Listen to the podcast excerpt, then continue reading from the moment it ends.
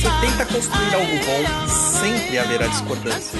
Nisso se mostra como a humanidade está perdida. Tá perdido? Estamos aqui de volta com mais um Tá Perdido, seu podcast de leitura de e-mails e informações que ensina mais do que o Mobral espiritual que montaram por aí. Vamos focar no que importa, que são nossos ouvintes. Então, comigo hoje está ele, o animador de festas infantis, Luiz Guenca. E aí, pessoal, tudo bem? Vamos aí para mais um Tá Perdido, programete para perguntas e respostas das suas dúvidas. E também nossa apoiadora, Fanny Arruda. Olá! Hoje eu vim através da invocação do servidor do Guto. é. E eu fui a conjurada da vez. É aquele servidor não falha. Japonês, quais são nossas redes sociais? Então toma nota aí, pessoal, para você não perder nenhum conteúdo nosso, tá? Anota aí. Nosso Instagram, instagram.com.br papo na encruza ou simplesmente arroba papo na encruza aí no seu aplicativo do celular. O nosso blog, www.perdido.co nosso canal no YouTube, www.youtube.com.br Perdido em Pensamentos, tudo junto, tá, gente? Nossa plataforma de cursos é o www.perdidoead.com e você quiser mandar o um e-mail com a sua dúvida para ser respondido neste programa, é contato@perdido.co. Reforçando que é só o C e o O, tá, gente? Não tem M. Muita gente reclama que não recebeu, que voltou, é só o C e o O. Outra lembrancinha também que lá no blog você encontra diversos textos e vídeos dos mais diversos temas dos nossos podcasts e muita informação e tudo que rola aqui no Perdido em Pensamentos, no Tá Perdido, no Papo na Encruza. E é isso. E vamos aí começar mais um programinha tirando a dúvida dos nossos queridos ouvintes. Isso aí, isso aí. Galera geralmente pergunta assim: ah, mas por que perdido em pensamentos? Um dia eu explico isso aí. Mas vamos lá, vamos pra música a gente volta com a leitura de livros. Yes, Rasta. All them black people that belong to Africa. So, keep the giddy the. Yeah.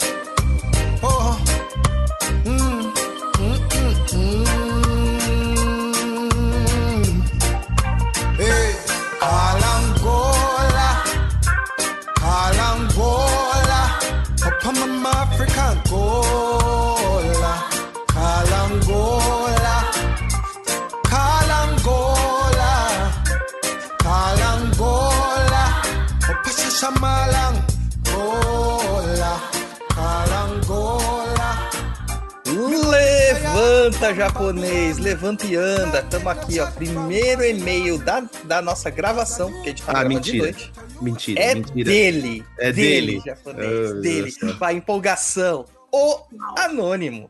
A e claro que... que, né, a gente vai dar essa honra para Fanny Arruda, nossa, nossa apoiadora Fanny, fazer a leitura do e-mail do anônimo. Nossa, meu ídolo, amo. Gente, acompanho ele há muito tempo, não acredito que eu vou conseguir ler ele agora. Bom, vamos lá. E-mail número 1, um, anônimo. Bom dia para quem é de bom dia, boa noite para quem é de boa noite. Tudo bom, Douglas japonês e convidados, no caso convidada? Estou com um problema leve e queria umas dicas. Estou para fazer um ano de empresa e já vi que aqui não, desculpa, já vi que não é aqui meu lugar. Salário ruim, pouco reconhecimento, muito trabalho e empresa sem planejamento. Então, acabo me sentindo bloqueado e sem possibilidade de crescimento profissional aqui. Pedi uma amiga que joga baralho cigano para confirmar minhas suspeitas a empresa não vai me proporcionar crescimento e vou cada vez mais ficar atol... vou ficar cada vez mais atolado aqui. Minha dúvida é: como faço para eles me mandar embora, já que se eu peço para sair, perco o seguro e vários dos meus direitos, dinheiros. Não quero me tornar um funcionário bosta, que nem muita gente faz, porque tenho muito respeito pelas pessoas com quem trabalho e nem quero queimar meu filme aqui. Oh, oh, oh, difícil. Geralmente a gente recebe pergunta assim: como que eu faço para ganhar em meu emprego, né? Como eu faço para conseguir um novo emprego? É, Hoje sim. mesmo eu já mandei para três pessoas já Mironga para conseguir um emprego. Mas tem pessoa que pede para ser mandado embora, japonês. Como que Esse você fez é... para ser mandado embora? Só respirou do lado do patrão, né? Essa é a primeira vez, hein? É, essa aqui é a primeira vez. Anônimo, é o seguinte, cara. É... A gente já vê aqui que realmente o, o problema, né? Você falou assim, uma empresa que o lugar né, tem um salário ruim, tem pouco reconhecimento, muito trabalho e empresa sem planejamento. Você está citando 90% das empresas no nosso país, se não mais. Se não mais. É, porque realmente a, o grande déficit que nós temos não é de emprego. Nosso grande déficit é de qualidade de emprego, empregos de qualidade. E isso se tornou geralmente um, um grande problema, porque nós não somos capacitados. Né? O nosso país não cria é, pessoas com capacitações técnicas, justamente por problemas nas, na educação de base, a dificuldade social, né? a não equidade social e todos aqueles problemas que a gente sabe que a gente enfrenta no dia a dia aí, vivendo neste país chamado Brasil. Bom, vamos lá.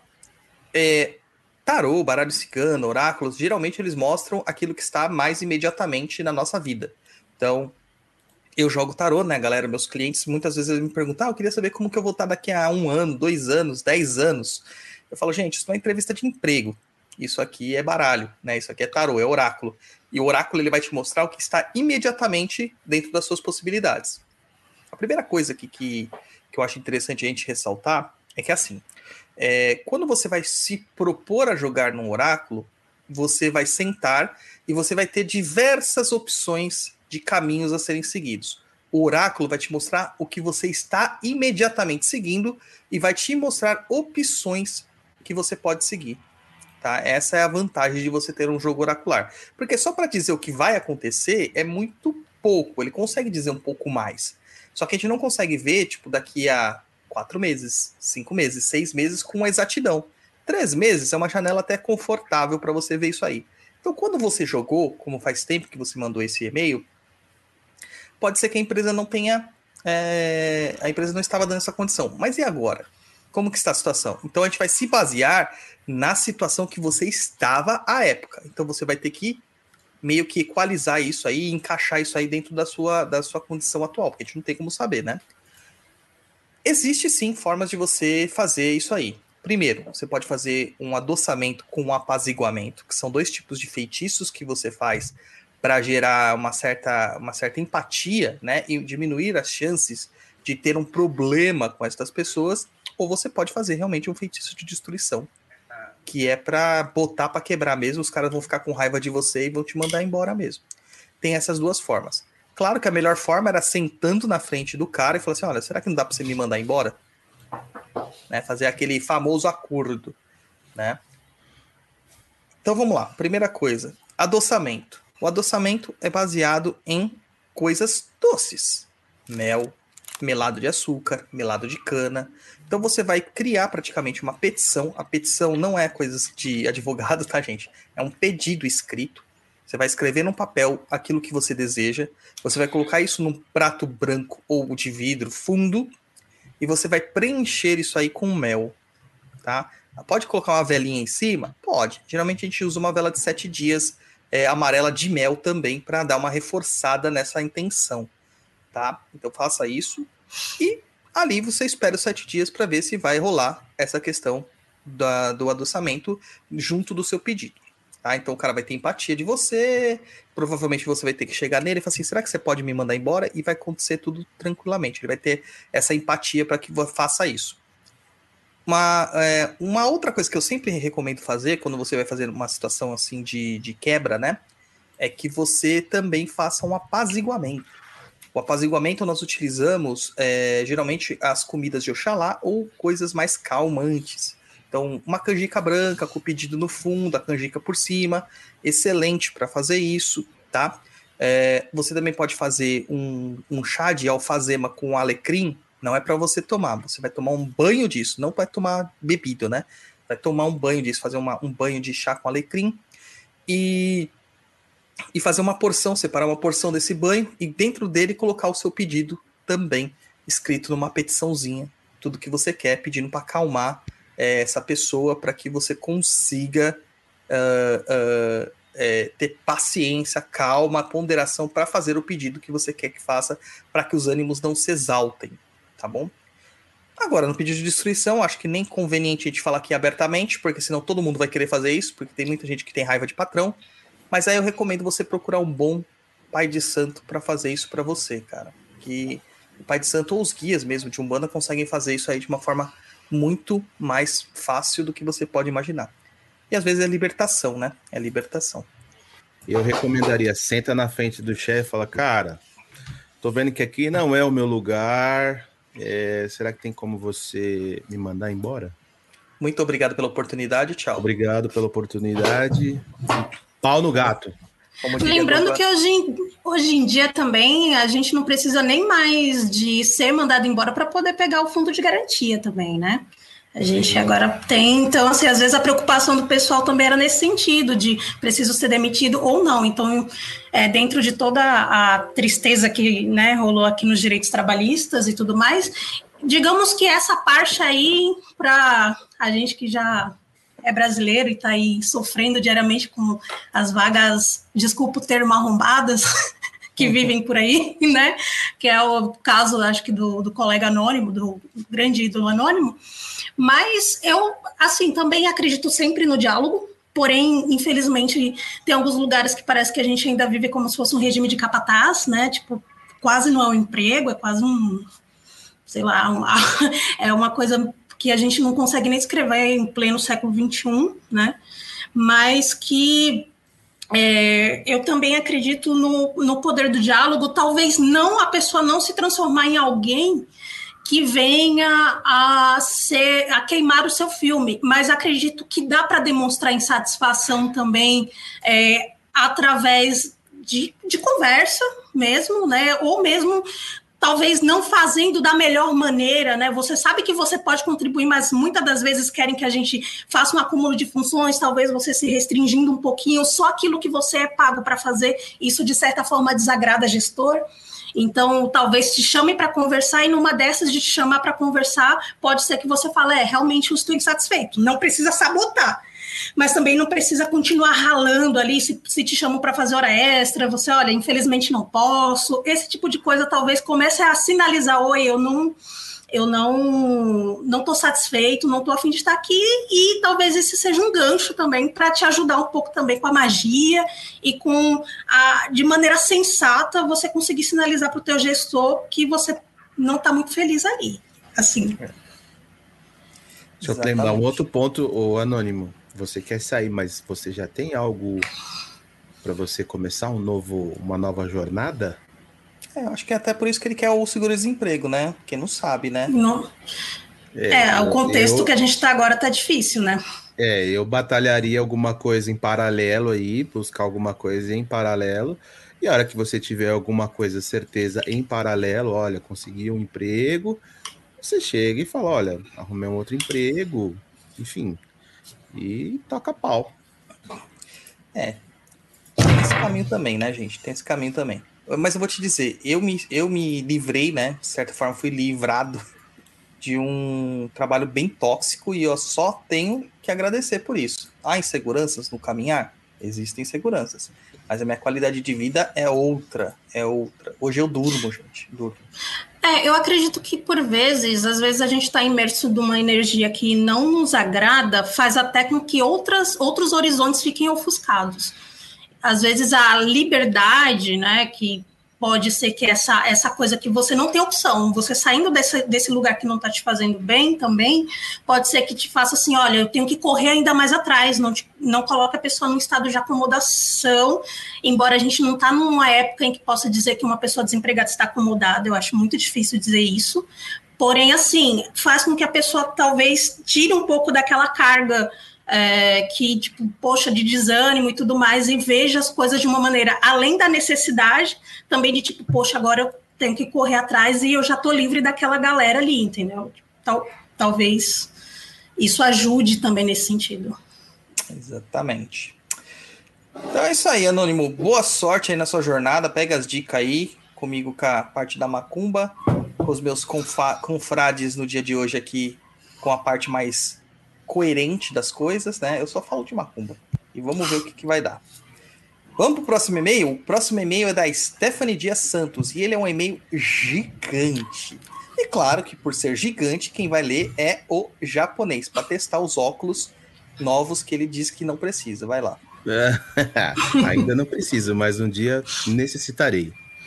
Então vamos lá. Stephanie Dias Santos diz: Boa noite.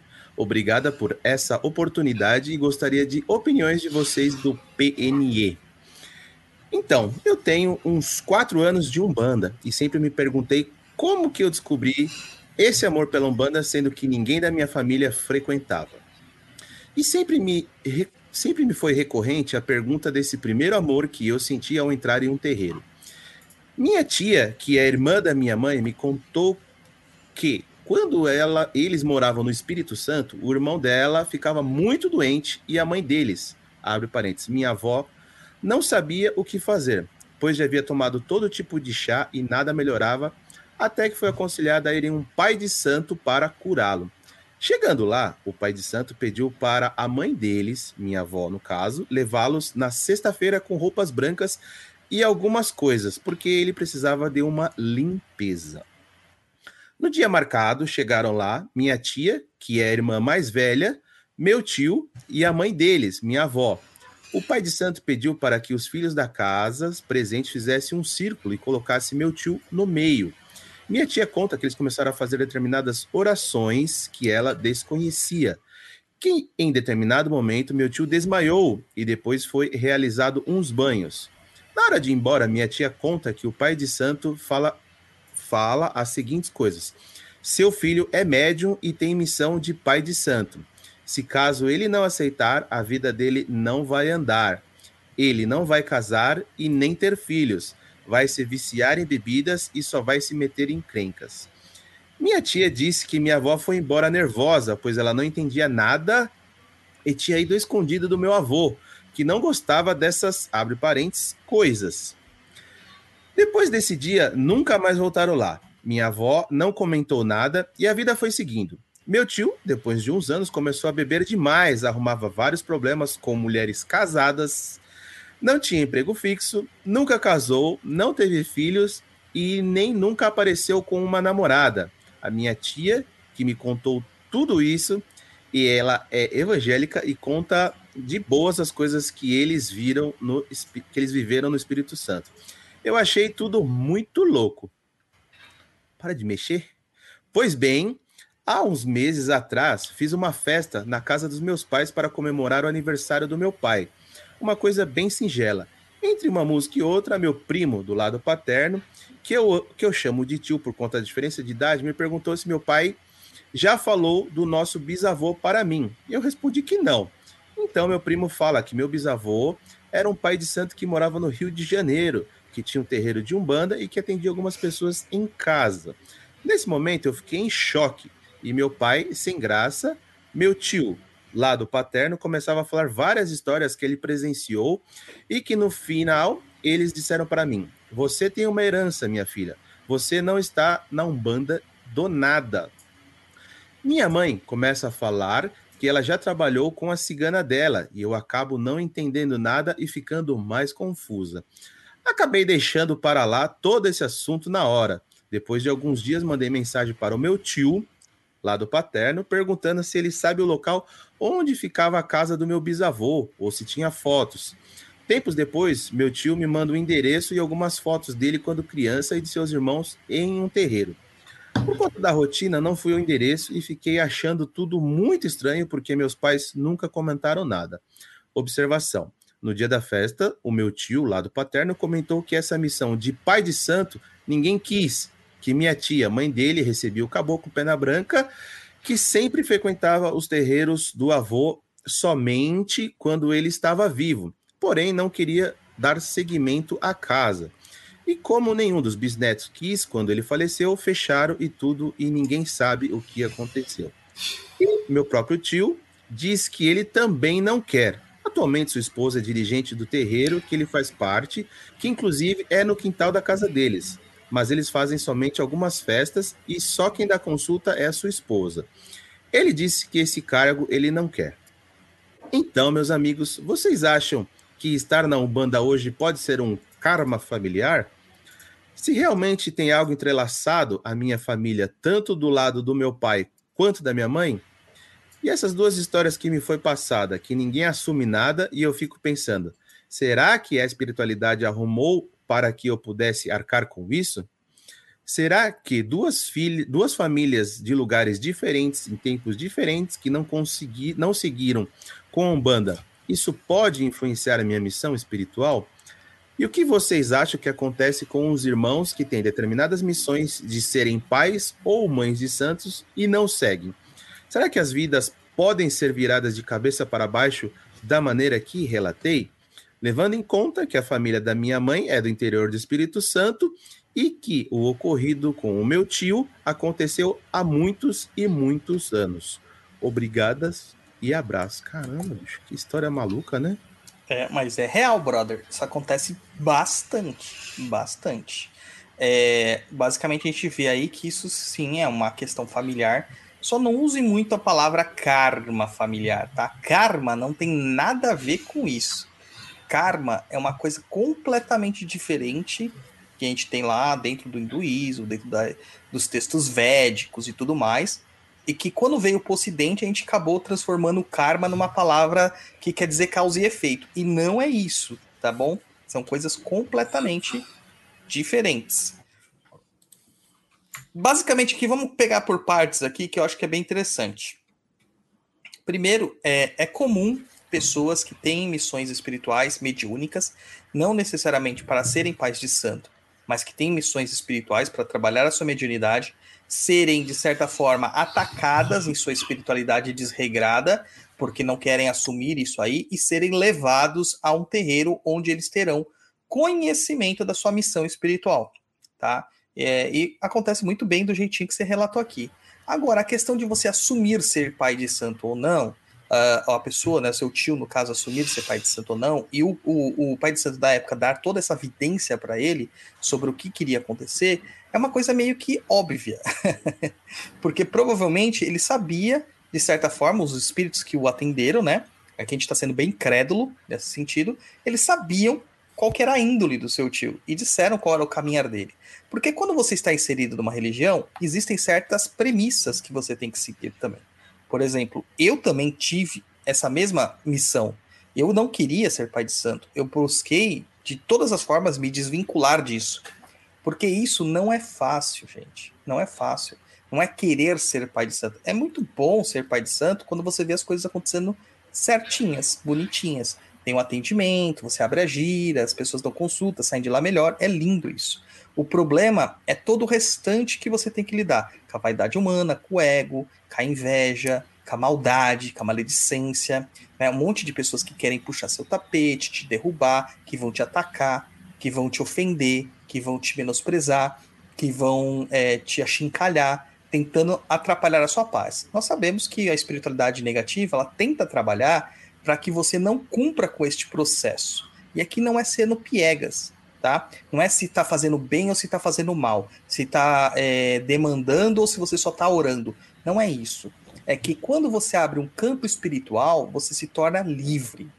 O problema não é bom e mal, não é bem e mal, não é fazer bondades ou maldades. O problema é a liberdade que isso implica. Que muitas entidades não querem que você seja livre. Não querem.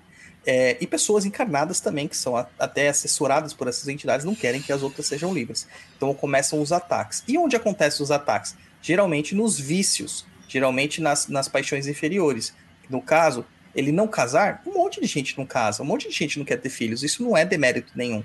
Mas talvez para a sua família isso fosse. Entendeu? Talvez para a época onde que seu tio é, nasceu, pela idade que ele tem, talvez fosse. Então isso seria visto socialmente como algo estranho, de uma pessoa que não, não assumia compromissos na vida. E esses compromissos não precisam ser exatamente só um casamento, pode ser vários outros tipos de compromisso, de responsabilidades e afins.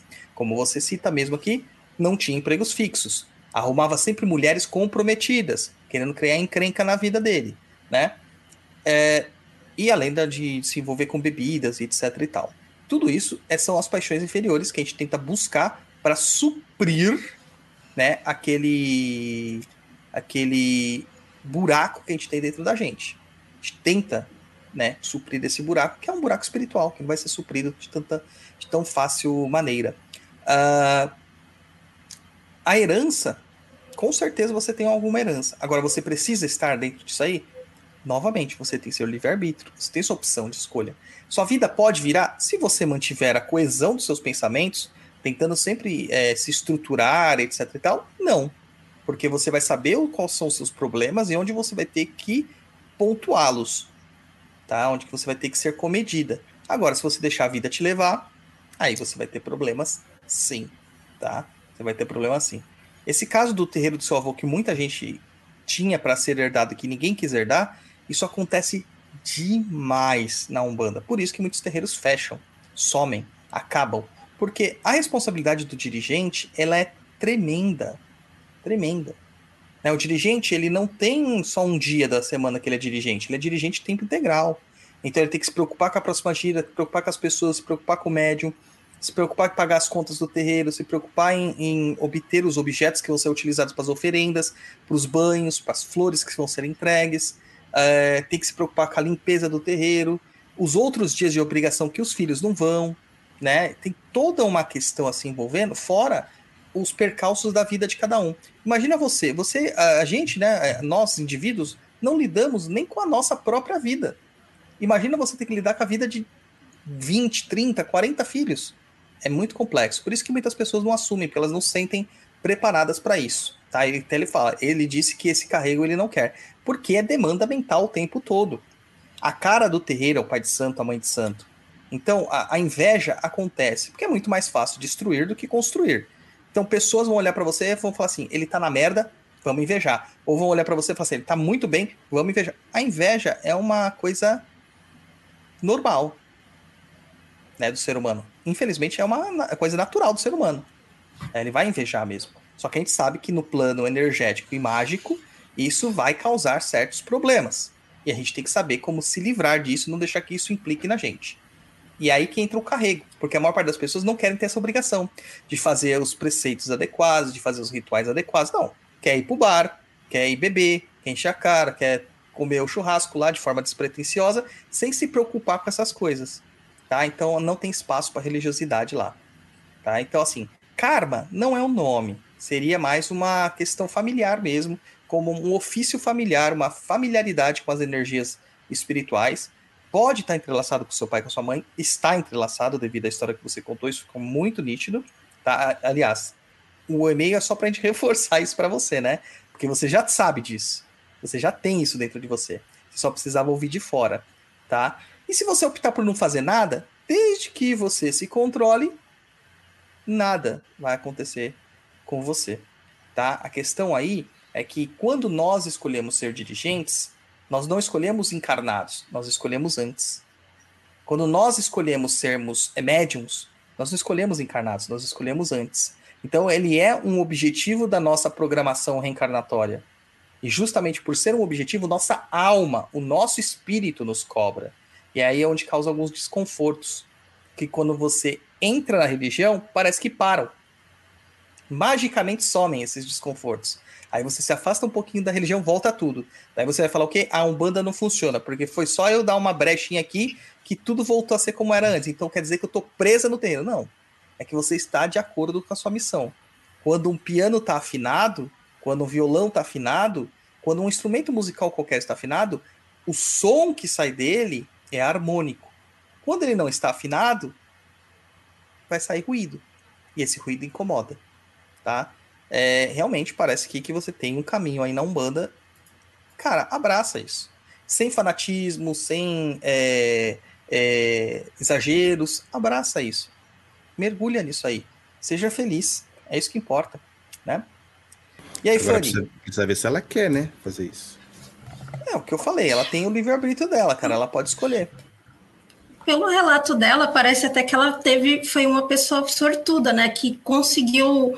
É, é, a Umbanda, ela apareceu na vida dela pelo amor, porque ela falou que entrou e se sentiu muito bem, né? Eu me identifiquei, além dela pelo nome, Stephanie, identifiquei um pouquinho, principalmente quando ela falou que ela nunca pensou em ir no lugar, foi a forma que eu entrei também, foi meio que eu estava capengando, quase morrendo, entrei dentro de um, um terreiro e caí, literalmente caí, assim, foi realmente muito pela dor. E aí, assim, eu queria, na verdade, aproveitar o gancho da, da Stephanie e e assim, será que essa questão do livre-arbítrio e o processo que a gente tem de caminhada, e até mesmo num, num dos Tá Perdidos, eu ouvi é, você falando sobre essa questão de um entrelaçamento familiar, às vezes vindo do astral mesmo, e, uhum. e às vezes essas coisas chegarem para a gente aqui e a gente não tem essa memória de antes, né? A gente chega aqui um pouco, né, meio perdido, e depois é que a gente vai meio que entrando em sintonia com nossa missão e rola meio que um choque entre nós encarnados e, e as nossas lembranças anterior. Eu não sei se eu estou correta, queria saber se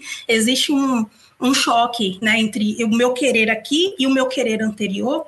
E se esse processo de que parece que existe um imã mesmo que leva, carrega a gente até esse processo, porque parece que é sempre assim. As pessoas podem, a família ter lá no histórico lá atrás, alguma coisinha a gente não sabe, tá enterradinho, mas de alguma maneira a gente, ops, tropeça ali e acha aquele baú na praia, assim, e de repente as coisas vão acontecendo. É um imã? O é, que, que é, é um, isso? É um imã, sim. É um imã, sim, porque é, a gente sempre vai ser atraído pelos nossos propósitos, né? O que alguns chamam de verdadeira vontade, o que outros chamam de dharma, né? É, a gente acaba sendo atraído pelos nossos grandes propósitos. A questão é, nossa vivência material, nós enquanto seres humanos encarnados, nós temos pouquíssima capacidade de entender exatamente as coisas com desprendimento. Não tem. Então, todo dia nós somos relembrados desse nosso, dessas nossas missões quando a gente faz a pequena morte, que é o sono. Então, no momento do sono, que nossa alma se emancipa do nosso corpo, que ela, ela afrouxa as amarras do nosso corpo, é, você tem um contato maior com a sua alma, com o seu eu verdadeiro e seu eu verdadeiro te lembra das coisas. E é onde que você entra em dicotomias, muitas vezes, uma, em questões assim, poxa, não, eu quero, mas não quero, eu quero, mas não quero, fico fugindo disso, mas parece que as coisas estão sendo colocadas no meu caminho, e estão, mas por você mesmo. Por você mesmo. É, o que eu vejo é que a, o livre-arbítrio, ele é uma falácia da forma como pregam, que você tem qualquer tipo de escolha e liberdade. Nós temos opções são várias opções, mas são opções bem marcadas, bem determinadas. E a gente escolhe as opções pelas quais nós vamos seguir. E conforme... É um você decide. É um você decide. É os livros jogos da minha hum. época, entendeu? Se você fizer um isso, RPG vai pra página 10. Se você fizer isso, vai para a página 15. Entendeu? Você, você escolhe os caminhos que você vai tomar. E a sua vida ela vai sempre se re repercutir baseado nas atitudes que você está tomando. A é, gente vive um Chrono Trigger, então? É exatamente isso. Exatamente isso. É, esse é das antigas, hein, Fanny? Ah, eu gosto. Chrono Trigger é das antigas, hein? É... O Luiz não entende nada. Não tá faço nem ideia que seja isso. Como assim? Que japonês é você? É, não sabe, mano. Caramba, japonês. Eu sou japonês do Paraguai, pô. É um, uhum. é um jogo de RPG, brother. Das antigas, de videogame. Então, assim, você não vai ter uma liberdade total. Você tem uma liberdade baseada nas escolhas que você pontuou para o seu processo reencarnatório. É basicamente isso aí. Viu? Tá. O William Rosa mandou aqui no chat. Ó, eu também não faço nem ideia do que seja. Poxa. Não estou sozinho nesse mundo. Cara, é um. Sabe o Dragon Ball Z? Conhece Dragon o Dragon Ball, Ball Z? Z? Então, Já ouvi falar. o Akira Toriyama lá, ele, ele faz os desenhos do Chrono Trigger. É, a ideia do Chrono Trigger é meio que dele, entendeu? Ele é um dos projetistas. É um RPG da, lá da época do Nintendo. Acho que não, acho que é do Super Nintendo, não é do Nintendinho, não, do Super Nintendo, é, em que você tem as opções. Pode falar. Aí, chamar as, não, chamar as esferas do dragão que você. Para ver se eu vou desejar que o japonês saiba que é o que é o Chrono Trigger. Saia do swing e pense é, no Chrono Trigger. É, era um joguinho muito legal, cara. Era bem legal. Era um, é um RPG japonês desses de corre, escolhe turno e faz e tal. Cara, de... Minha época de japonês era Jaspion, Jiraiya, Changeman. É isso aí. Só Cara, mas isso aqui é da sua época, brother. Só Porque, deixa eu ver aqui, eu tô procurando aqui exatamente. quando que foi lançado. Ó, em 95, Luiz, a gente tinha 15 anos, cara. É da sua época. 15 anos, cara, já tava trabalhando, já não tinha mais tempo pra nada. É. O...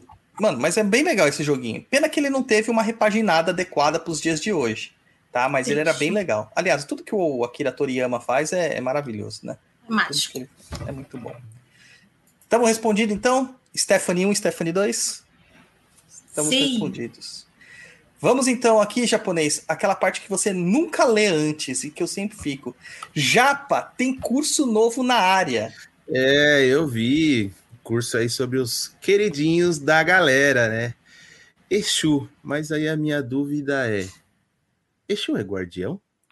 Você sempre quer problematizar, né, japonês? Você não quer deixar eu viver em paz. Você que me arranja inimigo, tá? Mas eu não vou dizer. Se você quiser saber, você vai ter que ir lá se matricular no nosso curso Exu Caminho da Esquerda, no Perdido EAD. E aproveita que tá com preço de lançamento super convidativo. Hum, mas e o que, que eu aprendo nesse curso aí? Cara, além de todo o embasamento teórico que a gente vai dar sobre Exu, né? A gente vai entender como que é essa entidade, a figura dessa entidade, a gente vai mostrar seus métodos de trabalho, seus itens, fetiches, instrumentos de trabalho. E tem muito feitiço lá também, tá? Então, aqui a gente mostra o que o Exu é de verdade. Vai ter coisa boa, vai ter coisa que você vai julgar que não é tão boa, mas que você precisa aprender para entender Exu em sua completude. Excelente. Então é só ir lá no, no, no Perdido EAD, www.perdidoead.com e fazer a matrícula, é isso? Exatamente, aproveita que está no lançamento e o preço está daquele jeito que eu falei. Perdido EAD é a plataforma definitiva para quem quer aprender macumbaria de verdade.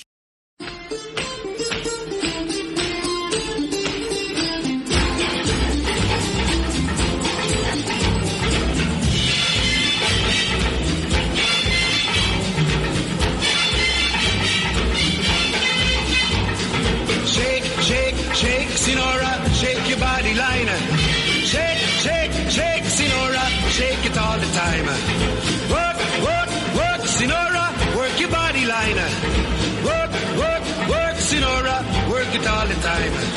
My girl's name is Sonora. I tell you, friends, I adore her. And when she dances, oh brother, E-mail de número she's a hurry 3, in all kinds de. Shirley Rodrigues. Manda aí, Fanny, a leitura deste e-mailzito. Olá, Douglas, Luiz e convidada. Provavelmente Guto. Não, Guto conjurou uma nova participante, fui eu. Oi, Shirley.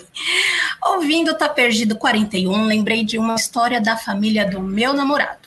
Um tio-avô, já bem velhinho. Certa vez, convidou todos os membros da família para uma reunião em casa. Ele tomou um banho, vestiu o melhor terno, fez a barba e foi confraternizar.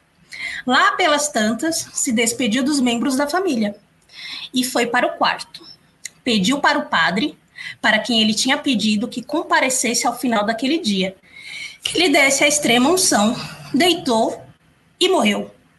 Se existe uma maneira melhor de se fazer a passagem, eu desconheço. Abraços e obrigada pelo melhor podcast de macumbaria do mundo. Concordo, Shirley. Muito obrigado, Shirley, muito obrigado. Nós concordamos, até porque eu acho que de macumbaria nós somos o único.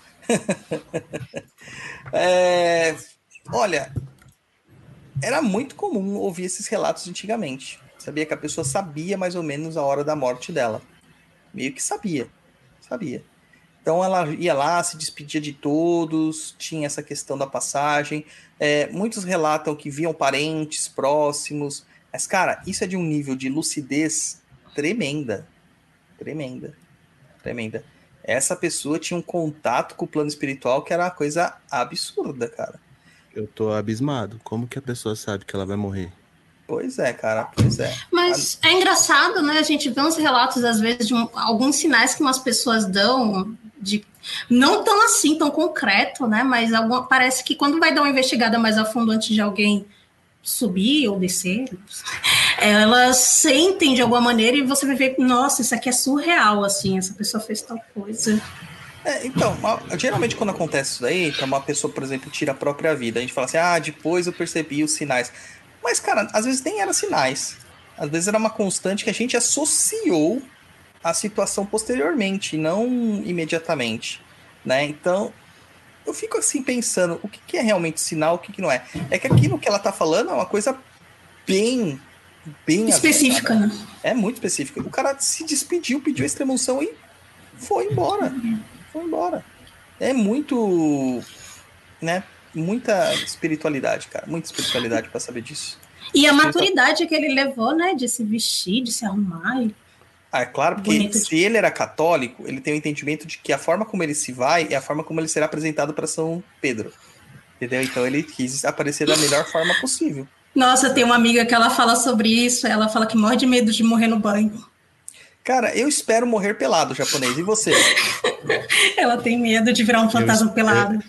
Eu espero não morrer. Quero viver eternamente. Ah, isso não vai acontecer, apesar que eu também gostaria, mas não vai acontecer. Mas se eu morrer, cara, eu Já pensou eu peladão. apresentando Papo na Encruza daqui mil anos, cara? Ah, será que teremos ouvintes daqui a. Eu tenho dúvida se a gente vai ter ouvinte daqui a 10 anos, 5 anos, não sei. Cara, ano que vem, anos. eu tenho dúvida se a gente vai ter ouvinte ano que vem. Vai, Inclusive que aí, vai. gente, se vocês Vai. quiserem continuar a manter o Papo na Encruza, já que né, a gente tem que pedir dinheiro mesmo, www.catarse.me barra papo na encruza. Vai lá. Entra lá, pagando cincão a princípio, você já entra no umbral. A Stephanie entrou lá, ela tá aqui para comprovar que o umbral é o lugar. É o lugar mesmo, hein? E eu recomendo uma Exu Trainee, porque eu acho esse título assim, ó, lindo, maravilhoso. Inclusive, gostaria muito de uma camisetinha Exu Trainee. Tava falando hoje mais cedo que seria babado, assim, se a gente tivesse, os apoiadorzinhos tivessem, assim, para possibilidade de comprar as camisetinhas de quem é assim, que eu sou cringe. eu, sou, eu sou millennial e eu gosto de ficar andando assim, estampando as coisas com que eu participo, sabe? Maravilha, vamos fazer. Mas vamos continuar contribuindo aí, porque é um lugar que a gente consegue realmente, até mesmo o pessoal da, do Umbral, você tem uma dúvida, tem alguma coisa, tem uma galera bastante coerente, bastante legal, que tiram as dúvidas, que te socorre ali quando você precisa de um socorro espiritual, um discernimento ali, olha, eu tô com dúvida disso aqui, dali. É um lugar bastante legal e você ri pra caramba também. É, tem muito, e muita, muita, muita, muita coisa lá. É, galera, contribua para o seu podcast querido. Faça isso. Vocês gastam dinheiro com tanta coisa besta. Gaste para que o Pai Dodô transmita os papos da Encruza de Aruba. Faça isso. Eu quero estar lá transmitindo na beira-mar, naquele mar paradisíaco, todo azul, tá? Para você. É. Contribui com 666. Vamos lá, vamos ajudar. Certo? Então vamos pro próximo agora, japonês, do Francisco Echevaria. Vai ler pra nós, japonês. E-mail Eu- número 4 do Francisco Eu acho que ele não poderia mandar e-mail, porque ele já participou, sei lá quantas vezes. Umas Ó, o cinco Francisco vezes. é- Ele queria participar hoje também, só que ele chegou atrasado na hora da, da- do sorteio e não deu tempo. E Foi a invocação do Guto. É. Então vamos lá. O Francisco Echavarria. Olá, galera do PNE. Segue algumas dúvidas que sempre recebo. A primeira é: por que as entidades estalam os dedos? Bom, vamos responder por partes, né, Jabo? Vai igual o Jack? Vamos, igual o Jack. É, o estralar de dedos, ele desprende certas energias. É como se fosse uma faísca. Né? Agora eu estou deixando o meu lado mais cético. Estou deixando meu lado mais cético e partindo para o meu lado. é, não posso falar jovem místico, então velho ocultista, tá? Porque eu já sou idoso. É o seguinte: nós temos chakras no corpo. Só que a maior parte das pessoas acham que nós só temos os sete chakras principais no meio do corpo. Eu peço para que vocês procurem um, é, livros ou mapas sobre marmoterapia ou pontos marma, que são os pontos de força, inclusive os, os chakras são desses, são marmas principais da medicina ayurveda que é da onde surge essa questão dos chakras, esse conceito, teoria e tudo mais. Você vai ver que tem marma pra caramba, são 365 marmas. Um não cada me dia engano- do ano. E, e ainda tem os marmas é, secundários, tem os outros e tal. E nas pontas dos dedos nós temos esses pontos de força, que são alguns marmas, ou pontos de acupuntura, ou rios de ti, chakras, o nome que você quiser dar. Quando você junta um com o outro, você está criando, além do som estralado, estampido, uma forma de produzir energia. E essa energia é utilizada pelos guias no atendimento das pessoas. Geralmente o estralar de dedo, ele meio que fecha é, é, uma transmissão de energia. Então é muito comum você ver a entidade dando um passe e no final, quando ela chega no final, ela estrala os dedos, né? Ela dá um passo, tipo, um triângulo assim, e no final estrala os dedos. É que meio para fechar, é, é, é, o ponto final, né? É a amarração, é o nó de, um, de uma, sei lá, de uma sutura espiritual, por assim Mas dizer. eu- aí eu tenho uma dúvida. Eu só consigo fazer barulho com a mão direita, como você pode estar ouvindo. Sim. Com a mão esquerda, eu não consigo, olha só. Ah, mas isso é deficiência sua, né? Porque, ó, direita, esquerda. Isso é deficiência Não, sua. não tem um. Porque, tipo, essa mão agora eu aqui. vou testar. Não, isso é treino. Isso é treino. Isso é treino. Até porque você desenvolveu isso. Não foi para isso que os chakras foram desenvolvidos. É que a partir das técnicas, nós descobrimos que eles desprendem energia e o plano espiritual se utiliza dessa, dessa metodologia, dessa ferramenta. Tá? Assim como você pode ver que tem entidades que não dão passe com a mão aberta, elas dão passe com a ponta dos dedos. Elas indicam os dedos assim na direção da, da, da pessoa para que aquelas energias saiam. Segundo algumas teorias, cada dedo tem uma energia específica né? Então tem todas essas questões aí também. Fora as questões dos mudras, que são as formas é, que você faz com as mãos, as posturas de mãos, que também inferem é, e, e- e acabam interferindo no fluxo energético e você manipula aquele fluxo energético para um fim específico. Por exemplo, a mão chifrada, que todo mundo fala que é, é o capeta, né, o símbolo do capeta, do rock and roll, do heavy metal, ele é um símbolo de banimento, de proteção, tá? Então você vai usar ele para afastar energias negativas e não para atrair coisas negativas, tá? É que tem uma diferença. O símbolo do heavy metal é assim, é com a mão voltada para as costas da mão voltada para frente. Então tá A mão- traindo mesmo? Ah, não, não tem, isso aqui não tem nada a ver. É, agora o afastamento é com a postura dos dedos para frente, né? Vai para a próxima. João Altel, Apontes. Não é Altel. Altel não. Ah, não, é aqui é o meu, é o Biri, é o Biri. É Biridim, Biri. meu gato. É o Biridim. Eles adoram participar de macumbaria. Próxima Nossa, é, pergunta. então ok. Próxima pergunta, japonês. Qual é o porquê o Exu gargalhada. Hum? Ah, eu não entendi. Qual o é o porquê o Exu ser. gargalha quando se manifesta? Ah, é que ele colocou gargalhada. Gargalha quando manifesta. É banimento? Cara, é porque ele é feliz, né? Mas geralmente é para mostrar poder, na verdade. O ato de gargalhar ele é uma forma de você mostrar poder e você mostrar que você não tá nem aí pro que tá acontecendo. É, E também funciona como um banimento, né? A energia vocal ali junto com a energia do chakra do plexo solar, que vem ali junto do Exu, né? Porque quem incorpora Exu sabe que a, a, a força que tem no abdômen quando incorpora Exu é absurda. Não só Exu, Pombagira também.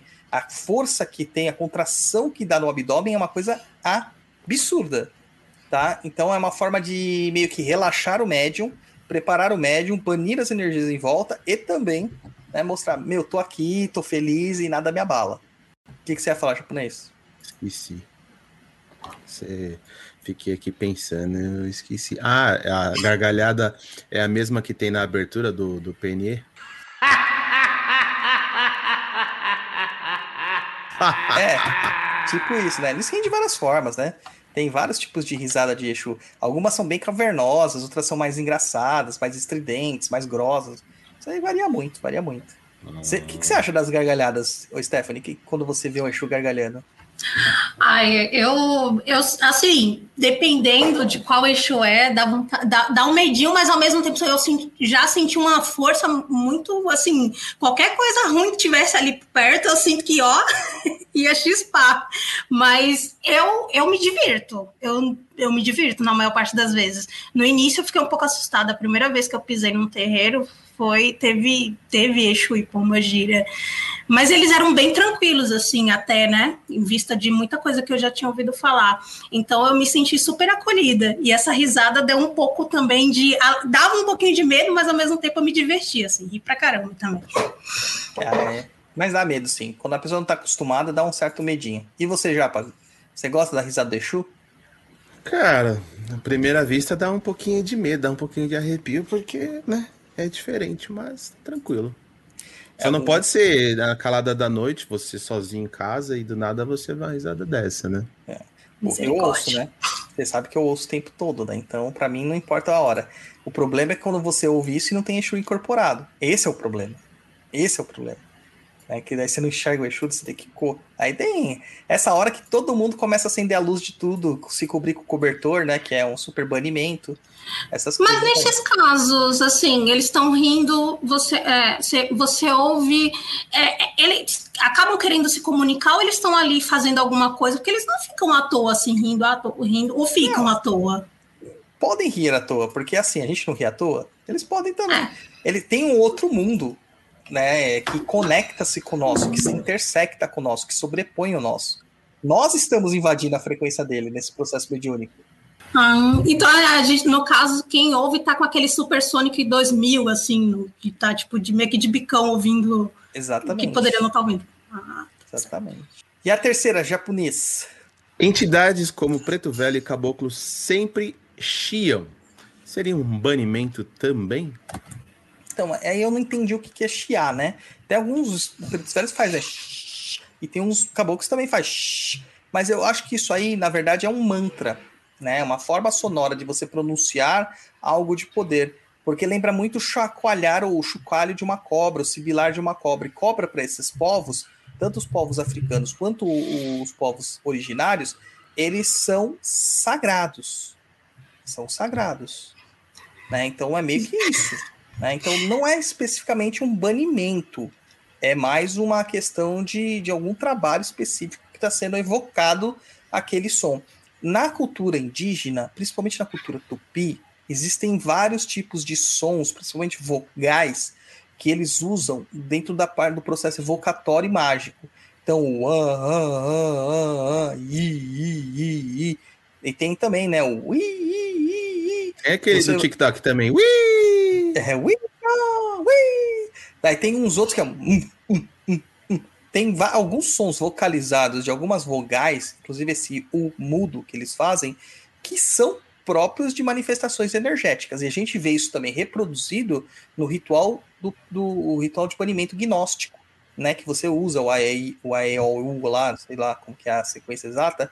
né, Eu não gosto muito desse, desse, desse método de banimento, mas você usa, né? Você vocaliza um chakra falando, vocalizando A, uá, depois o E, o E, e assim vai. Por, por todos, o- todas as letras, não é bem na ordem do A, E, O, né? Muda, né? É, mas tem essas questões também. Então, a voz é muito importante, é um, é um mantra. Mas não só especificamente para banimento. Pode ser usado para evocação, pode ser usado para cura, pode ser usado para invocação, várias coisas aí. Os mongóis, né, têm um som característico que é, durante as, aquelas caçadas lá com o Gengis Khan e tudo mais, eles faziam um barulho uníssono que é, dava medo, né? E realmente eu tava ouvindo umas músicas de umas bandas que são lá da Mongólia e, cara, realmente eu fico imaginando milhares de pessoas descendo, o quanto apavoro, se isso causa apavoro na gente, sei lá, se algum Sim. tipo de som que faz com que algum negócio ruim ali também pode talvez isso também se converta no astral, ou tô pensando besteira.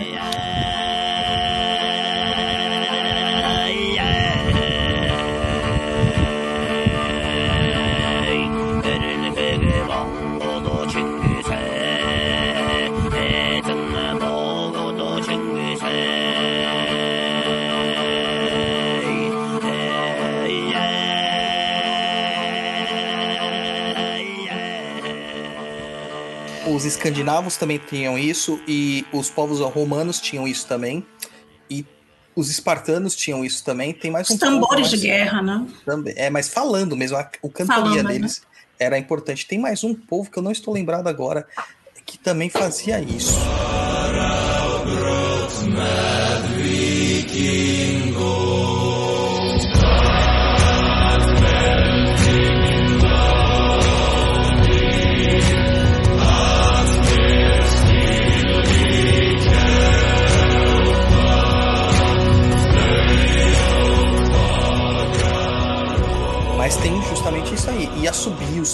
Muitos assobios. Por exemplo, a, a lenda do, do, do, Curupira sempre diz que o Curupira, ele, a, o prenúncio da vinda do Curupira é um assobio agudo e estridente na mata.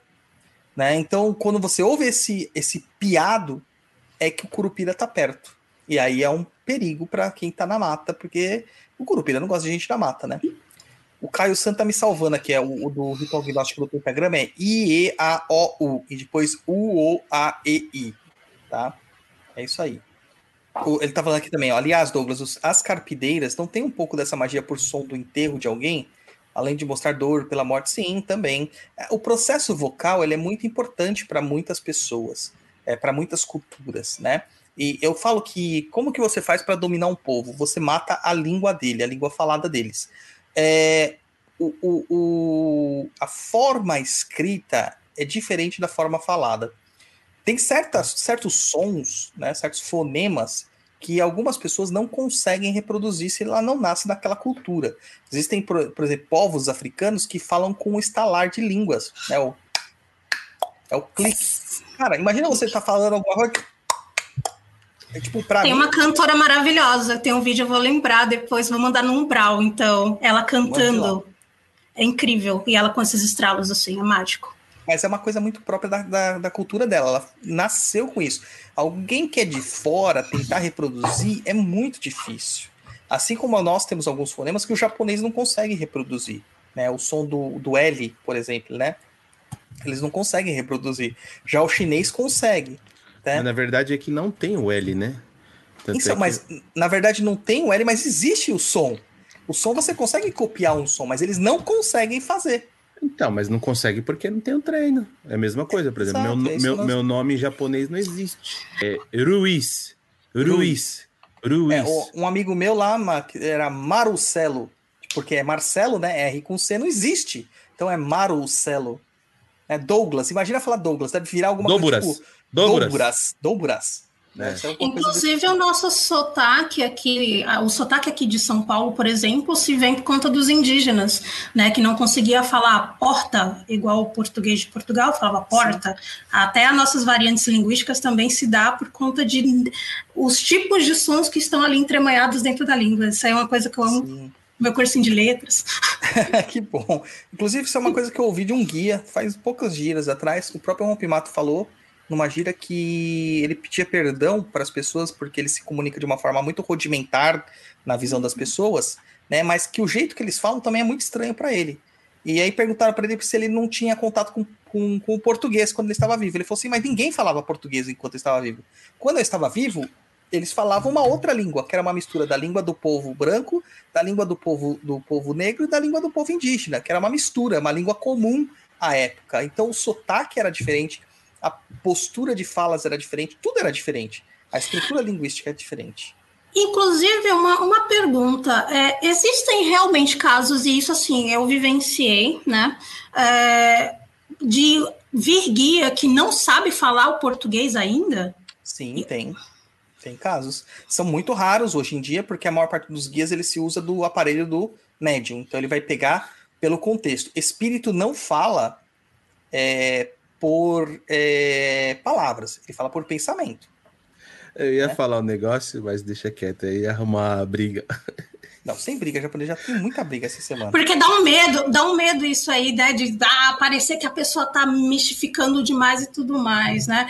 E aí, até depois eu queria fazer essa pergunta com mais detalhe, porque eu fiquei muito intrigada com isso, né? De, de ah, não, não, não sabe falar. Falava, soltava algumas coisas assim, mas não falava.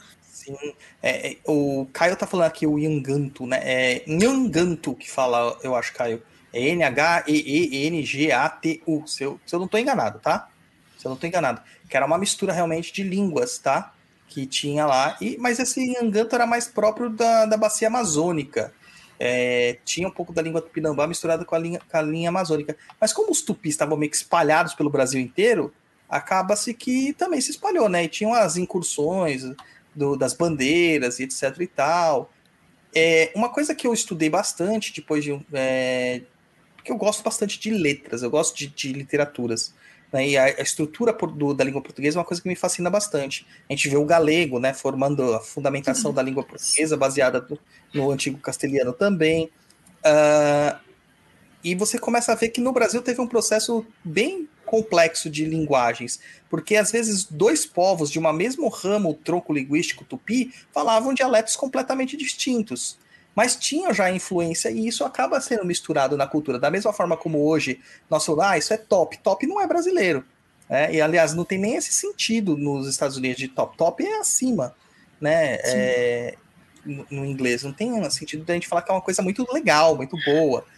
Né? Então você acaba ah. criando certas estruturas e pega certa significância das palavras e muda dentro do seu contexto linguístico. Ele toma uma outra forma, esse empréstimo estrangeiro. E essa coisa dessa perseguição é engraçado como se deu, como até a, a própria igreja foi meio que escorraçada porque estava conseguindo adentrar, né, de, permitir que os indígenas misturassem esse idioma, só que aí com o Marquês de Pombal falou, opa, peraí que vocês estão misturando coisa demais, crenças demais, palavras demais, e Portugal não vai conseguir aqui manter o, o controle. E aí, de certa forma, teve a galera que correu para a mata e manteve um pouco mais as suas origens e teve a própria galera que voltou para Portugal e tem a gente que fica aqui pelas partes litorâneas que fica falando o nosso português tão diversificado, né? Que do norte do país tem uma coisa e lá no sul é outra, né? Tem um projeto chamado NURC, que é bastante interessante, que fala muito sobre essa questão do, das regionalidades, é, é principalmente do urbano, né? Da, da linguagem urbana. Mas ajuda muito a gente a entender um pouco isso, né? É, e Marquês de Pombal é lá do, é de 1700 e alguma coisa, cara, já, essa influência dele aqui. Então você vê que é um é, desde 1500 com contato com o povo europeu até 1700 são quase 200 anos 200 ali anos de misturando. movimento misturando línguas, né? É, pelo que eu sei, a língua portuguesa, como nós conhecemos hoje, ela só foi institu instituída mesmo como língua oficial quando a coroa portuguesa veio para o Brasil, isso em 1808. Entendeu? Então, olha quanto tempo depois. É lógico que eles tinham outro falar. Uma coisa que eu fiquei chocada foi de saber que nós aqui no Brasil mantemos a língua das caravelas ainda. Gente, nós temos o inglês bastante oh, o inglês, português. o português arcaico. Então a gente conserva muito daquilo que a gente viveu lá no passado. Então tem coisas que talvez às vezes eu acho que as entidades até falam, vocês não vão entender porque talvez eles até imaginem que a gente já avançou em algumas coisas, mas não, a gente é. consegue é, entender algumas coisas dos que eles falam, sim. Eu tive acesso uns anos atrás, uns três anos atrás, a um, uma tese de doutorado de um doutor em português, de Portugal mesmo, né, sobre letras, e ele falava que o local onde mais se preservou a língua portuguesa foi o Brasil, que o português é falado no Brasil é mais próximo do português falado originalmente em Portugal, que nem Portugal teve isso né? Verdade. E os portugueses acreditam que a língua madre e a língua original é deles, e, e ele Eles... diz que não. Né? Não. Ele foi escorraçado da academia por causa disso, mas ele tem evidências linguísticas que provam isso.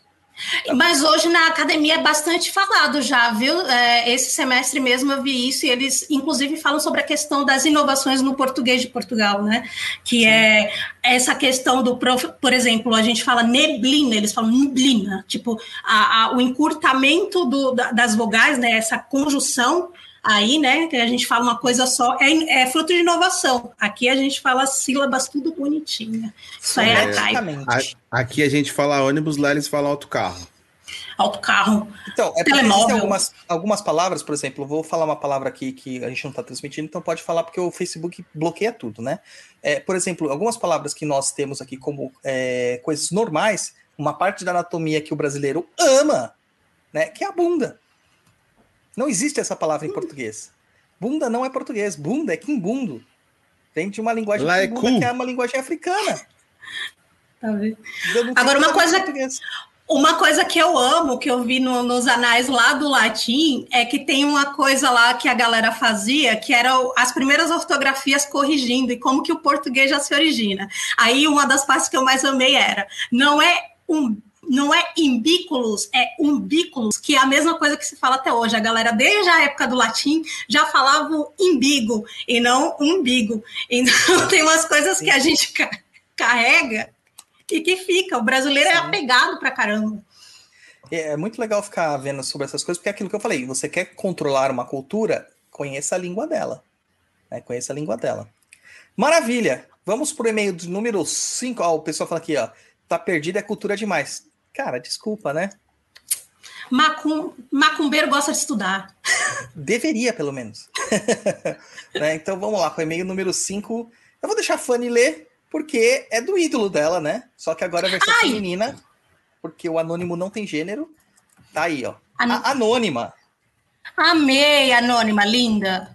Vamos lá. Hélio japonês. Ah, não, é Hélio. Desculpa, é hello japonês. É uma, pessoa, é uma anônima bilíngue. Hello japonês e pai do Dodô. Entendo e acredito que para o melhor desenvolvimento na Umbanda, ainda mais como médium de incorporação, o recomendado, acredito, seria o veto total do consumo de carne e entorpecentes em geral, certo?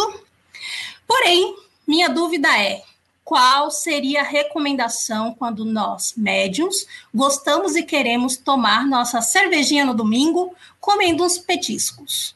Existe o nosso livre-arbítrio, entendo. Porém, amo demais meus guias e queria muito poder contribuir 100% com o meu trabalho junto a eles nessa questão. O, o pai Dodô acha. O que o pai Dodô acha sobre? Alguma recomendação? Grata desde já. Grande abraço. Abraço, Anônima. Desde que sua gira não seja no domingo, é, vejo problema nenhum. Fica à vontade. Ah, o Caio colocou aqui ah, já da, da resposta anterior, né? Aliás, o troco de linguagem banta é fundamental para o nosso português. Né? A questão do som aberto A e AN vem dos bantos, com certeza, Caio. Inclusive, eu recomendo muito né, que quem tem interesse sobre isso é, compre o dicionário de linguagem banto-português, né? Que é o do Ney Lopes, se eu não me engano, que é muito bom para você ter como consulta. Ah, você vai ver que várias palavras que você fala hoje em dia são quimbundas, quincongas, umbundas, e o que você não sabe nada disso. Ou algumas tupis, né? Muitas delas tupis. Por exemplo, eu sempre cito aqui que eu moro no Tatuapé, que é o caminho do tatu. O caminho que o tatu percorre, tatu o bicho, né? Então você vê é que aqui eu tenho uma rua Itapura, né? Ita é pedra. Agora o tatu a pé seria porque ele não teria um carro? Ele vai a pé? O tatu? Não existia carro, né, japonês? Era o sei, é piadinha né? infame, é piadinha infame. Tatu andando ou tatu a pé? Entendeu? É. O tatu a pé. É que o a pé acaba sendo uma. Eu não sei se tem uma relação com a linguagem portuguesa mesmo, porque a pé, que a gente sabe, é andando a pé. Né? Mas deve ter uma relação de proximidade, similaridade, não exatamente é a mesma coisa, né? Ou, foi uma coincidência linguística, no caso. Mas você vê, eu, é, tem uma rua Apucarana. Nós temos em São Paulo o Vale do Anhangabaú. É, Jurubatuba. tem muita coisa é. Kimbunda, é, não, é Tupi aqui no, em São Paulo. Então tem, tem influências tudo sobre isso, e no Brasil inteiro é assim, tá? Então recomendo isso aí, tá bom? Vai lá. É, o, o Culto falou aqui, eu estou apaixonado pelo estudo sobre a cultura Banto. É, Bantu ou Bantu ou Banto, tanto faz, porque a forma de falar independe da gente, tá? Mas é muito bom, cara. Infelizmente, isso aí foi menosprezado durante muito tempo em detrimento de uma pureza iorubá que a gente está desconstruindo no curso de teologia que nós estamos dando. Certo, Guto? É isso aí. Vamos responder aqui a pergunta da Anônima. Olha, você falou aqui que o melhor desenvolvimento na Umbanda seria o veto total do consumo de carne e entorpecentes. Bom, primeira coisa, carne é importante. Eu respeito os vegetarianos, respeito os veganos, e isso nós compreendemos que é uma opção deles. Deles. Deles, e apenas deles. Que não pode ser imposta à maioria. Isso é uma coisa que tem que nascer da pessoa e não uma imposição. Se eu me reconheço vegetariano ou vegano, eu vou tomar as minhas atitudes para ter uma alimentação vegana vegetariana. Se eu não me reconheço como isso, eu não devo influenciar ou inferir sobre a conduta dos outros. Então, um carnívoro ou onívoro, que é o, termo correto para o ser humano, que come de tudo, ele não pode falar que o vegetariano ou o vegano está errado, porque isso é uma questão individual. Uma questão individual. Assim como o vegano vegetariano não pode falar que o onívoro está errado porque ele come carne. Ah, mas existem pesquisas, existem isso, existem aquilo. Existe tudo isso. mas nós estamos falando de, umas, de questões individuais. Se nós pegamos pela é, história da, da humanidade, nós só tivemos o aumento de massa encefálica, segundo algumas pesquisas, por causa do consumo da carne e da carne meio que processada pelo fogo. Nós temos essa ideia que a partir do momento que o ser humano começa, os hominídeos, né, começaram a consumir carne e essa carne estava de uma forma mais é, processada, ou seja, você matava bactérias, vírus, bacilos e afins por causa do processo da, da, de queimar a carne, né, de esquentar a carne, houve um aumento da massa encefálica, uma capacidade maior de, de, de pensamento. Isso ainda é necessário hoje em dia? Talvez não seja, porque nós temos um acesso alimentar muito maior. Então nós temos uma variedade alimentar muito maior que não existia antigamente.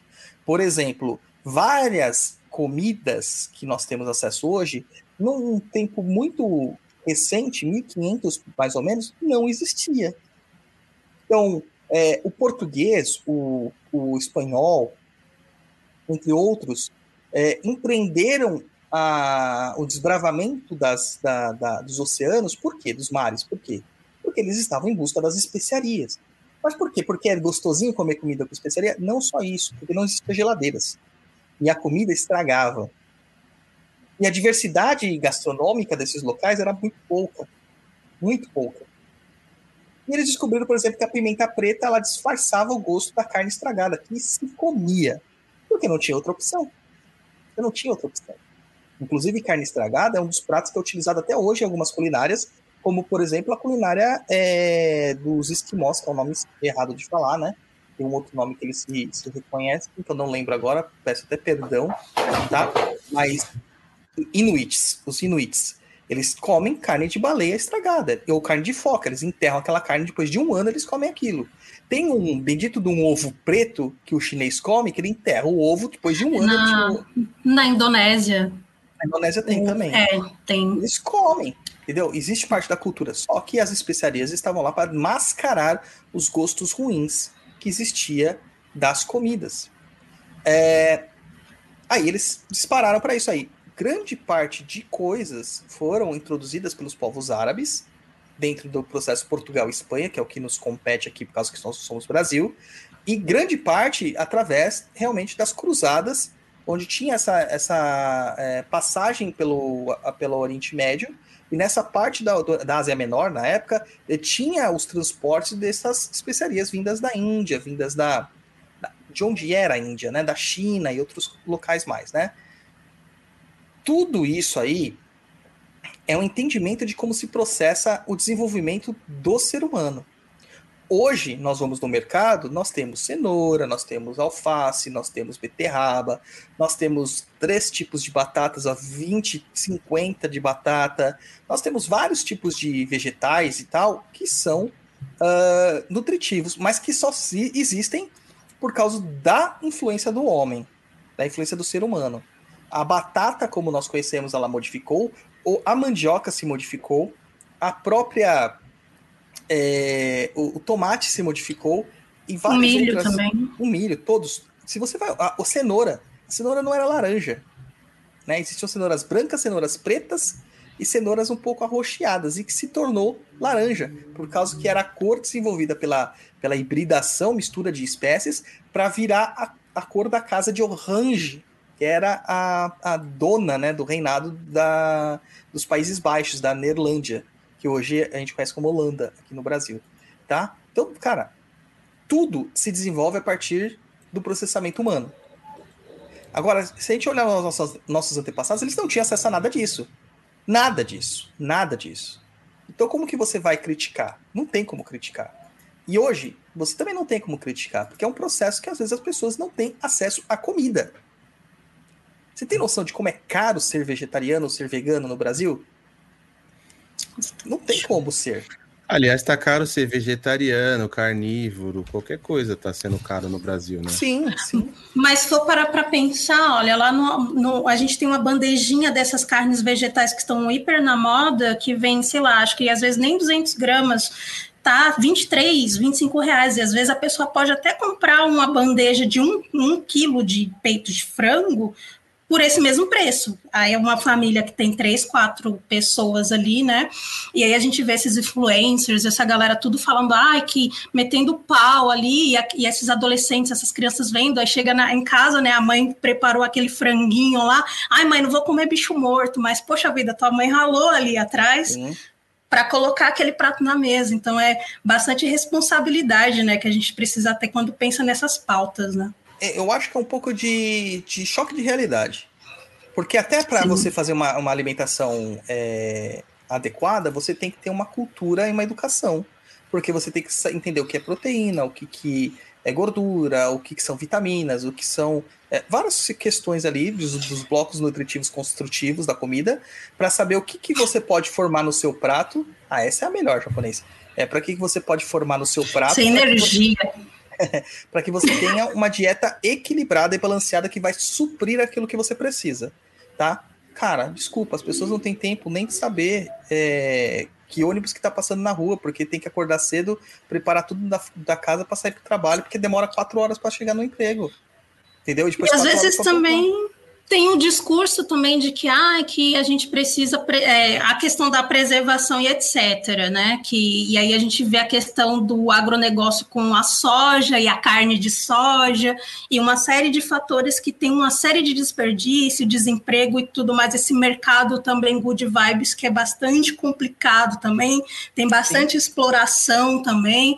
E aí às vezes as pessoas são acusadas de que, ah, você nutre a agropecuária, mas o agronegócio também que nem sempre sempre vem daquela agricultura familiar, e essa agricultura familiar que por vezes também é explorada, né? Que por vezes também tem que passar por aquele financiamento para colocar agrotóxico ali, que nem sempre toda agricultura familiar ela é agroecológica, e ainda mais nesses últimos anos que a gente está vivendo, essa galera está cada vez com mais dificuldade para sobreviver, né, diante Sim. De tudo isso que a gente está agora. E aí vem com esse discurso de, ai, é, não pode comer carne porque, enfim, é uma vida e tudo mais. Mas lá no passado também a galera caçava, né, o, o, os nativos caçavam, comia, né. É, é, é, diferente da gente nutrir uma indústria, mas também a gente ser acusado por consumir uma vida, tudo é vida, né? É, e faz parte de um ciclo. Mas você citou uma coisa interessante, sabe? Assim, ó, é... vacas não são naturais, são coisas construídas, como eu falei, como alimentos humanos, as galinhas da mesma forma, né? Ah, claro, a gente tem, eles são seres vivos, tem que ter toda aquela questão de, de, de não ser uma coisa muito vamos supor, tem que ter um mínimo de coerência e ética na, na, no, no, cultivo, na produção e no manejo. Só que, por exemplo, a gente substitui isso por carne por proteína de soja. Claro que não é só soja, gente. Existem de cogumelos, existem de lentilhas, existem de várias coisas. O maior produtor de soja do Brasil, cara, ele tem uma área dele de produção de soja equivalente a 280 mil hectares. Então você está nutrindo o agronegócio, porque a maior parte da soja do Brasil, ao contrário do que dizem por aí, ela não vai para o mercado externo. Se eu não me engano, o Brasil é o nono ou décimo produtor de soja do mundo. Ela vai para o mercado interno. Para o quê? Alimentação de animais. Alimentação de animais. Ah, animais que nós consumimos, sim. Mas, de qualquer forma, você vai ter que continuar, porque a, os animais vão continuar crescendo. Então são coisas assim que é, é, é uma coisa muito delicada, muito complicada. Por isso que eu falei que é uma decisão meio que pessoal. Agora, o que, que isso tem a ver com a mediunidade, com a espiritualidade? Tem muito a ver. Não tem muito a ver. O importante é você estar nutrido, não vá passando fome. Nós pedimos ter o preceito do, da carne vermelha no dia, não porque a carne vermelha é ruim, mas porque a carne vermelha ela é mais difícil de ser digerida. A demanda muita carga energética para poder ser digerida. Então, daí você tem que demandar também carga energética para o processo mediúnico espiritual. E como que fica isso? Como fica essa situação? É muita energia sendo desprendida, você não vai conseguir fazer nenhum nem outro. Nenhum nem outro. Então, assim, dá para ser vegano e vegetariano saudavelmente? Dá mas você precisa ter um controle muito rígido, o que infelizmente a maior parte das pessoas no Brasil não conseguem ter por motivos sociais. Por motivos sociais, tá? Agora, entorpecente, cara, o que, é um entorpecente? A cerveja salvou o mundo, não se esqueça disso. Ela já foi um alimento nutritivo, já foi dada para criança, a idade média. Lancheirinha do Egito também. É, na idade antiga, sabe? Só que, e também evitava desentiria, muita desentiria, né? Mas o, A ideia aí não é você tomar uma cerveja, você tomar uma cachaça de vez em quando. Não tem. O cara fumar uma maconha que ele queira fumar de vez em quando. Não é isso. É o cara ser viciado. É o cara ser dependente daquilo. Que é o que acontece geralmente com as drogas sintéticas ou sintetizadas e que acontece também com pessoas que, que fumam. Cigarro industrializado. A pessoa que bebe, que é alcoólatra. Aí sim há um problema, né? E por isso que o preceito pede essa purificação antes do atendimento espiritual, para não demandar esse tipo de energia. Só isso. Agora, o resto, viva. Não tem por que não viver. Tem uma parte da Bíblia até que eu acho super legal que fala sobre essa questão da embria é que não embriaguez. E tem uma galera que eu conheço que é cristã, tanto católica quanto protestante, que bebem, né? E que até fala, gente, o que está escrito lá, e de fato fui olhar, é não embriagareis o vinho, tanto é que eu falando, o primeiro milagre citado lá é transformar água em vinho. Se fosse pecado, Jesus não tinha trazido o vinho para a festa. É, isso aí é uma coisa. E aí, para mim, pelo menos essa questão da embriaguez, que você perde um pouco do seu cerne, né? Você sai um pouco do seu controle. Eu acho que o problema tá aí, você viver nesse looping. Não sei se eu tô falando bobeira. Ó, eu cometi uma gafe aqui. O maior produtor de soja do mundo é o Brasil. Tá? Acabei de ver aqui uma notícia atualizada de julho de 2021 da agência Reuters, tá? que fala que é o Brasil, 15 ano consecutivo, né, como o maior. Ele planta 40,57 milhões de hectares só de soja, tá? Também. E se a gente for pensar, existe toda a questão da água que é necessária, a gente não tem essa estrutura. Então, é uma, uma coisa muito delicada, muito delicada. A gente tem que fazer esse debate, mas tem que ser um debate fundamentado em fatos e não só em paixões. E também o fato tem a é que uma picanha sangrando é uma delícia. É, cara, se você gosta, você não pode ser censurado por isso. O que eu acho muito errado, entendeu? Essa briga entre vegetarianos, veganos e, e, carnívoros é justamente isso. Ah, você come carne, que nojo. Como a gente já viu, né, Luiz? Uma vez que uma pessoa vegetariana, ela simplesmente nos chamou de menos evoluídos por isso. Cara, desculpa. Pode me chamar o que quiser, mas a picanha sangrando eu vou continuar comendo. Tá, então é um. De... Agora, quanto à espiritualidade, não interfere. Tá? Não interfere. É... O pessoal tá perguntando aqui no chat a Milena, e por que não pode sexo no preceito? A mesma, mesma coisa, coisa, desprendimento a... energético. Desprendimento energético. Você já se sentiu cansado depois do sexo? Se se sentiu é porque o sexo foi bem feito. Se não se sentiu é porque tem alguma coisa errada. Tá? tem alguma coisa bem errada. Então é. Eu, eu, é eu, eu, diria que o desprendimento energético é, praticando sexo ainda deve ser maior do que comer carne vermelha, né? Sim, Porque você, é maior. Você, você tem todo o trabalho físico e, lógico, que na hora do orgasmo, seu desprendimento energético é absurdo, né? É que a gente tem uma sensação de bem-estar depois do sexo por causa da liberação de endorfinas, né? De serotonina e todas essas questões que são liberadas no nosso corpo, que são os nossos nossas drogas né, naturais, que dá aquela sensação de bem-estar, de leveza, de tranquilidade, tá? É, mas a carne também dá a comida também dá. Quem come um chocolate sente isso, gente. Eu demais. A gente Agora, tomando Coca-Cola. Uma pergunta: essa questão da gente, é, do purismo energético, não do sentido da bondade, mas no sentido da gente estar mais em contato com a nossa energia bruta possível, é uma realidade na questão do preceito? Isso em termos de pensamento, em termos de alimentação, ou não? É simplesmente por conta do desprendimento energético? a maior parte é por causa do desprendimento energético. Agora, o preceito de fala, de sensações, de, de irritações. Eu duvido que tenha um médium meu que vá para trabalhar na gira mediúnica que não esteja irritado, não tenha passado por uma contrariedade no dia. Acontece. Mas isto é uma doutrina para que você não foque seus pensamentos e ceda às energias mentais. Existem dois tipos de energia. Aí é uma energia mental que você está cedendo para algo que não merece sua atenção. Entendeu? O, o, uma raiva, uma irritação causa uma, um desprendimento de energia muito grande também.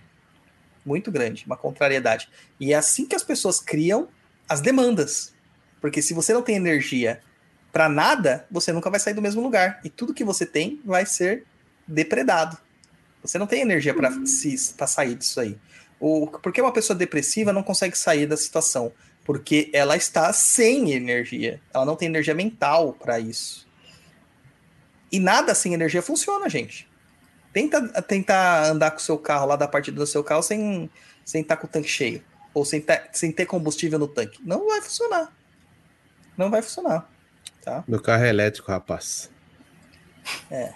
Também é energia japonesa. Estamos falando de outro tipo de energia. Acho que a gente resolveu aqui, ó. Não misture questões pessoais, né? Opções pessoais, de individuações, que é o caso da.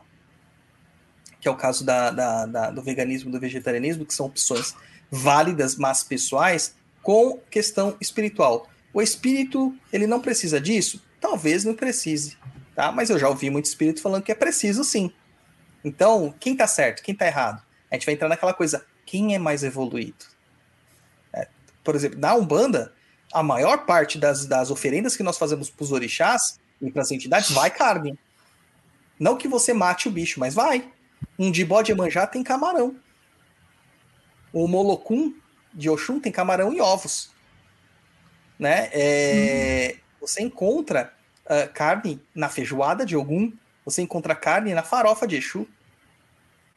Então aí, e aí? Sabe? Que coisa, né? Então é uma questão meio que pessoal, isso aí, bem mais pessoal do que espiritual mesmo.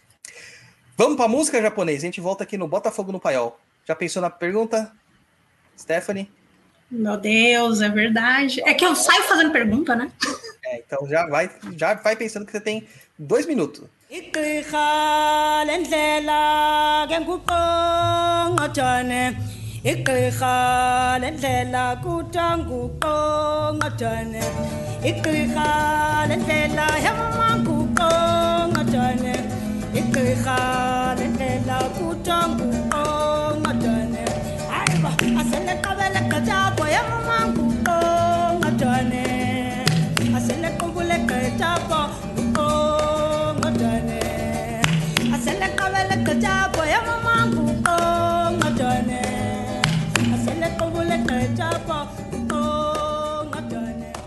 Voltamos aqui no Botafogo no Paiol. E é mentira que eu dei dois minutos para ela, porque na gravação não tem dois minutos.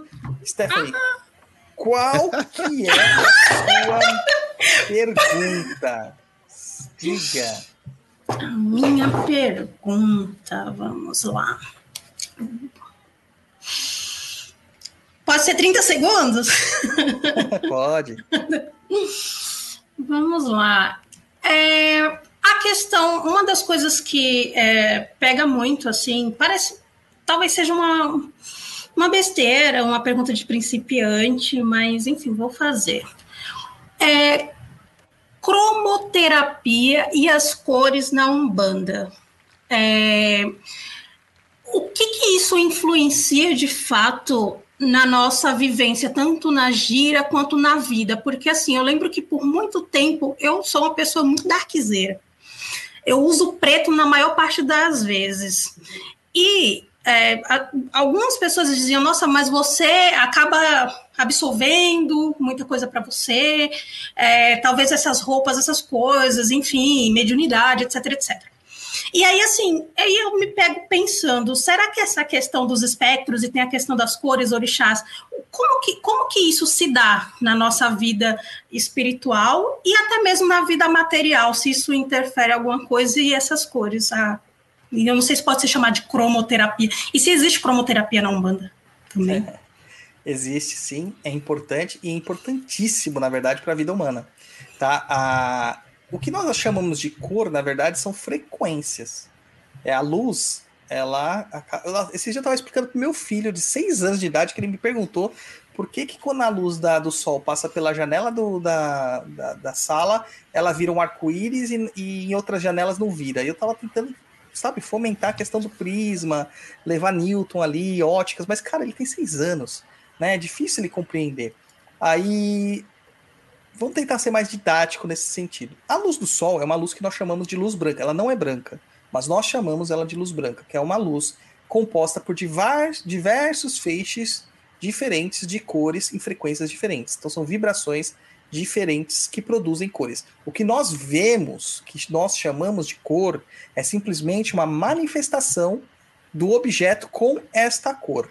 Então, um vaso azul, ele não é azul, ele reflete a frequência vibratória de cor azul Então, isso acaba impactando o nosso, o nosso, nossos olhos, nossos sensores de visão. Na verdade, ele está absorvendo o restante das outras frequências, das outras cores. Né? E como a gente aprendeu lá na, na, na aula de artes da, do fundamental, as cores elas são elas são as sete cores do arco-íris, que na verdade não são sete, são milha, milhões de cores, mas nós conseguimos ver algumas frequências só de cores, que a gente acaba reproduzindo nas sete cores e nas suas intermediárias, né? Então você vai ver lá desde o anil até o, o, vermelhão, né? Desde o do púrpura até o vermelhão. Você acaba vendo como coisas mais fortes. Mas, por exemplo, abelhas vê infravermelho e ultravioleta.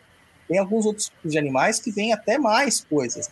É, e aí a gente vai entrar em questões de frequências e vibração, onde até a onda de rádio e de celular são frequências e que podem ser transformadas de uma forma visível. Então é uma questão mais física. Como é física, ela interfere sim na nossa vida. Tá? Pessoas que têm, elas são cerceadas de uma luminosidade, elas acabam sendo mais melancólicas, realmente. Quando a pessoa fica mais presa, sem luz, ela fica mais melancólica. E da mesma forma, a gente vê que a luz impacta na produção de vitamina D.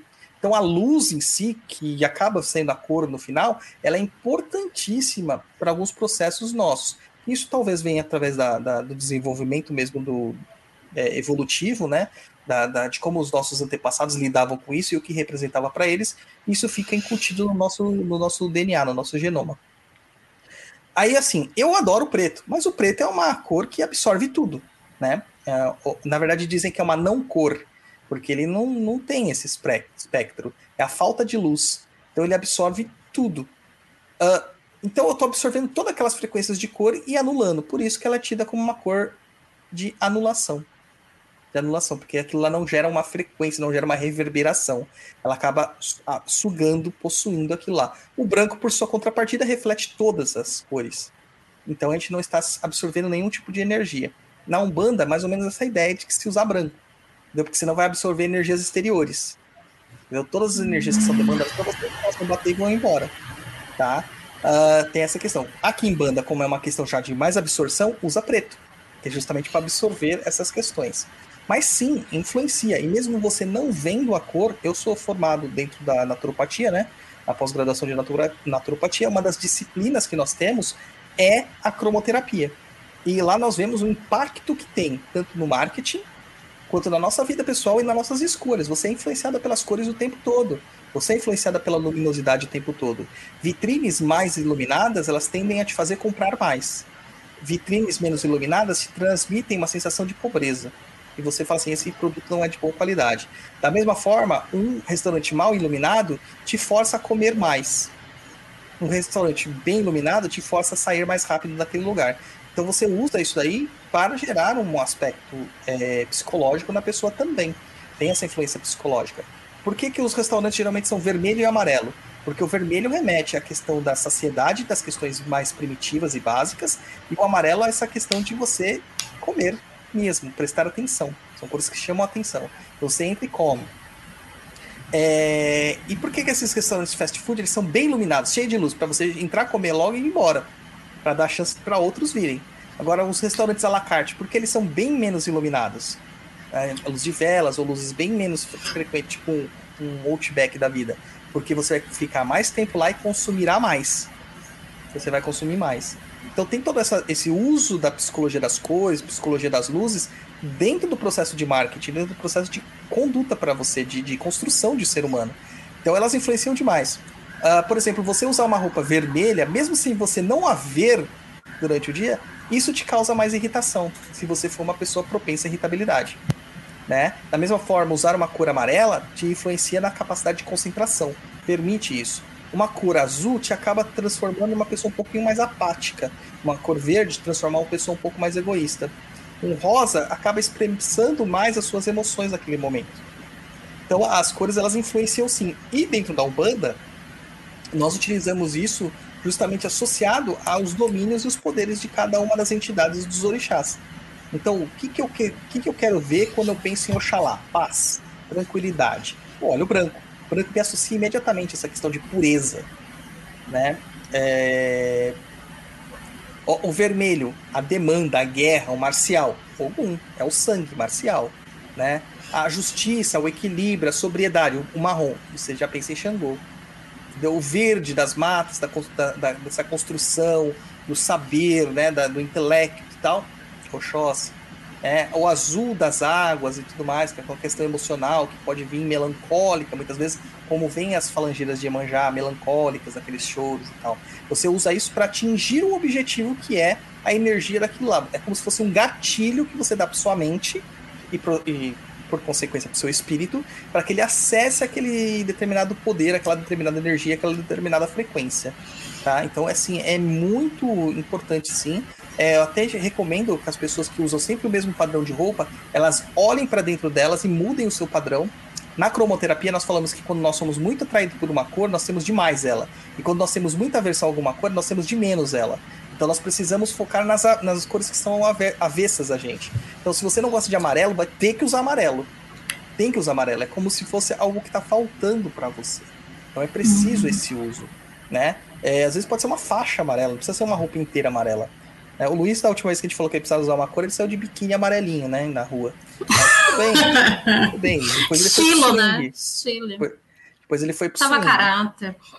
E a gente vê que, quando, por exemplo, quando uma pessoa está mais depressiva, mais melancólica, ela parte pro preto. Ela parte pro preto. As minhas cores preferidas é preto e vermelho. Né? É as que eu mais uso. Quem me vê nos vídeos vê que eu geralmente eu tô de preto e vermelho. Que é as coisas que eu mais uso. Mas isso eu tenho demais. Eu precisaria de mais outras cores. Eu precisaria de mais um azul, precisaria de outras cores, assim, para minha. Isso seria um, um, mecanismo material para nos ajudar no espiritual, porque essa questão do espectro da cor é algo identificável para nós, porque a cor é luz, né? E a luz é Sim. aquela mistura dos espectros. Então, isso é mais um auxílio material para a gente se conectar com essas energias do que necessariamente algo de fato do astral, né? Tipo, ah, essa cor X. É isso? É, é, é seria a muleta que você usa para atingir a frequência. Entendeu? Certo. Porque assim, existem, existem é, pesquisas, né? Existem estudos que mostram que um ferimento colocado sobre influência de uma luz vermelha, ele tende a sangrar mais e colocado sob a influência de uma luz azul, ele cicatriza de uma forma melhor.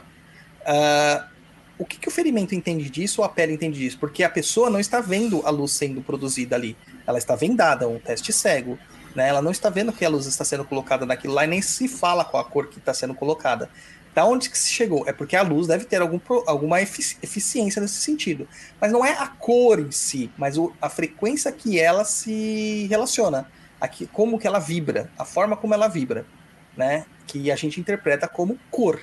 Tanto que essa forma é uma interpretação do cérebro, tanto é do, dos olhos, né? Dos, do, o Guto tá aqui que ele entende de olho melhor do que eu, mas é uma construção que as pessoas que são daltônicas, elas enxergam as cores de uma forma completamente diferente. É, a gente tem esse processo biológico também, porque o nosso corpo ele associa assim: tem muita luz, está de dia, então tem que se manter desperto. Tem pouca luz, está de noite, então é hora de se recolher. Então o corpo ele absorve essas questões também, esses, esses entendimentos. Né? Então é isso aí. Tá respondido, Stephanie? Sim. Maravilha. Muito obrigada. Vamos para a música, a gente vem para o nosso bloquinho final japonês.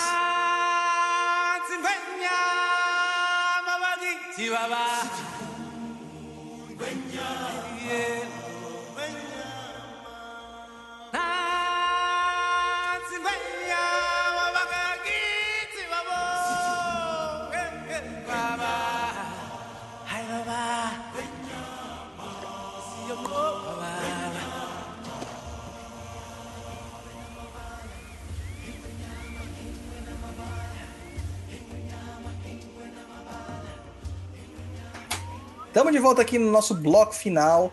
É... Eu só quero perguntar uma coisa para Stephanie antes dela se despedir. Como que você conheceu o Papo na Encruza? Conta para nós como que te convenceram a ouvir essa porcaria. É a minha amiga doida Milena, que assim, é, eu fui pro terreiro. Ela tinha medo de macumba, vamos lá, começar por aí. A Milena tinha medo de macumba e eu acabei sendo. A vida me levou para Macumba. E aí eu acabei falando da minha vivência no terreiro que eu estava. E aí a Milena acabou, como ela gosta muito de estudar também, acabou enlouquecida procurando tudo quanto era vertente de macumba para entender um pouco melhor. E aí é isso que ela se esbarra quando ela foi procurar sobre Kimbanda, é, teoricamente, com o PNE. E aí ela, Fanny, meu Deus, olha esse olha aqui que maravilhoso. E aí ela me mandava sempre os episódios e aí eu comecei a ouvir também. A Milena, ela tá também há mais tempo que eu e tudo mais ouvindo, né? Eu passei a ouvir mais depois, até porque eu sempre fui muito cabreira com a questão de pesquisar coisas na internet. Assim, eu sou muito sou muito cringe nesse sentido. Então, até eu também eu fiquei com o pé atrás. No, a princípio, eu ia podcast, coisa de internet. Tanto é que eu não sei historinha de, de, de entidade, eu não sei historinha de ninguém. Eu, as pessoas perguntam, eu falo, gente, eu não sei, eu não pesquiso isso, porque eu acho que não vai estar na internet. Não tinha blog lá na época da entidade para ela ficar falando sobre a vida dela. Então, acho que não vai estar lá. Se eu conversar com ela, ela vai dizer ou não também whatever. Aí, depois eu comecei a ver, aí foi quando também comecei a ver os livros, comecei a ouvir e vi que é uma coisa que, bom, é, conversava com o que eu acredito, né? E da forma que eu acredito também, né? Com bom humor, com, né, com aquela coisa assim, levando a sério, mas de uma forma é, leve e didática também, né? E, enfim, sem aquela coisa meio xiita, assim, aquela coisa, ai, não, tem que ser assim. Porque assim também a gente consegue quebrar um monte de, de histórias, né? Quebrar um monte de, de, de misticismo que tem por trás da, do que, que é a Umbanda. E aí, assim, foi dessa forma, foi através da Milena, Mirena, que ficou empurrando lá para mim, demorei um pouquinho a ouvir, mas quando eu ouvi, não, não, parei, mais, não parei mais, fico lá dando risada no trabalho e aprendendo muito sobre macumba e lendo também o Perdido, Estou é, muito afim também, a faculdade está me consumindo, eu trabalho, mas quero muito entrar nos cursos do Perdido e aprender, assim, é uma das coisas que eu gosto muito, é o fato de aprender de fato, né, tanto com o Perdido, o canal, o podcast, é um, é um banho de, de, de aprendizagem sobre a macumba. Maravilha, maravilha. Muito obrigado. Não só macumba, magias, né? Magias. O voodoo, o, o voodoo, assim, adoro uma magia de um modo geral também. Só não tenho muito tempo ainda para ficar estudando a respeito, mas quero muito aprender sobre outras coisas que pode ajudar. Maravilha. Stephanie, muito obrigado, viu, pela sua participação. Ó, pra você ver como nada é por acaso, eu acabei de abrir uma aba da UOL aqui, e aí me apareceu um, lá, né, na, na, página principal, indígena ensina línguas proibidas pelos portugueses na paradisíaca Alter no Pará. Aí eu fui ver qual era a língua, né? Chamei a atenção, porque a gente estava falando disso agora há pouco, né? Daí veio aqui. A língua que ele ensina é o enganto. É o enganto. Ele está. Olha Caramba. só como as coisas são síncronas. Eu vou postar isso aqui depois para vocês lá no, no, no post mesmo do episódio. Ah, uma coisa, posso pedir uma música? Pode. Não sei se eu é, já, mas pode. Já que a gente falou sobre clique, eu lembrei aqui o nome da, da cantora que é de um país que eu não sei falar o nome, mas o nome dela é Miriam Makeba e ela canta com os cliques. Seria legal no meio talvez colocar alguma coisa aleatória. Miriam Makeba, quem quiser ouvir também, é bem gostosa a música dela e é uma língua é completamente que, diferente. Ela é que canta Pata Pata original, não é? Eu acredito que sim. É, Maravilhosa. Ela sim, é uma música que todo mundo conhece, cara. Que teve traduções uhum. aqui no Brasil, mas todo mundo conhece. Tá? O idioma gostosinho, e aí a gente já está falando de, de, de, linguística, de língua, acho que é legal. A Marcela colocou aqui, é o Google ouvindo a conversa. Não, não é, cara, tá na página principal do, do UOL. É uma colaboração aqui feita no dia 10 do 10 de 2021, às 4 da manhã, da TAB, né, que é um dos das colunas do UOL, que é o Repórteres da Rua em Busca da Realidade. Cara, que loucura, hein? É obsessor digital agora. É isso aí, japonês, dá seu tchau aí. É, galerinha, obrigado. Galerinha, tô parecendo a Raíssa Leal, né? Falando galerinha. Quem? Raíssa Leal. A fadinha? A fadinha. Ah, tá. fadinha. Tá. Fadinha que fala galerinha. Galera, obrigado. Todo mundo que tá vendo a gente aí ao vivo, aos assinantes do Umbral. Obrigado, Fani, por estar aqui presente, participando. É, enfim, tudo aquilo que a gente já falou, se quiser apoiar, acesse aí catarse.me barra Papo na Encruza, segue a gente nas redes sociais, no Instagram, arroba Papo na Encruza, segue o blog, segue lá o Perdido EAD, enfim, tudo isso aí, muito obrigado. E acho que é só, pessoal. Por hoje é só, pessoal. Eu já sabe, pessoal, parecendo o presuntinho, né? Falando, não, falava isso era o gaguinho, né? Gaguinho. É isso aí, gente. Muito obrigado, japonês. Obrigado, Fanny. Muito obrigado pela ajuda de todos os colaboradores aqui no chat. Faça como eles, vem assinar aqui o nosso podcast, seja nosso colaborador, faça parte do transmitir os podcasts lá do Caribe. É isso aí, tá? Recado dado, curso novo de Exu, preço de promoção, www.perdidoead.com. Vai lá, faça, você não vai se arrepender, porque nossos cursos estão incríveis, todos eles, tá? E é isso aí, nos ajude a combater a desinformação, Saravastê, e até.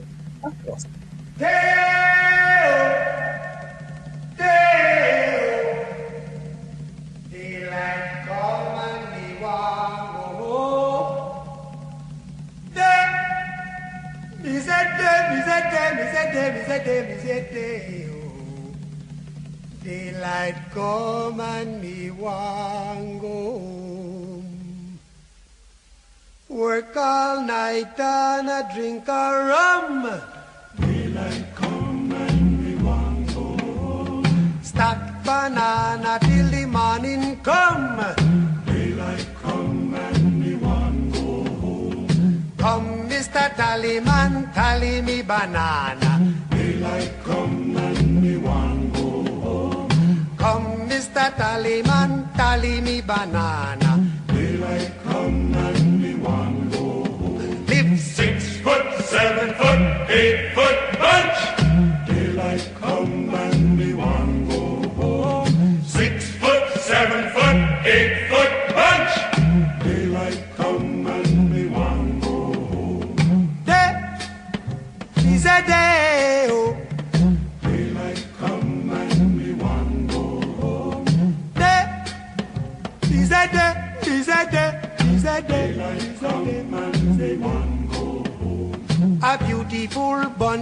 a ripe banana.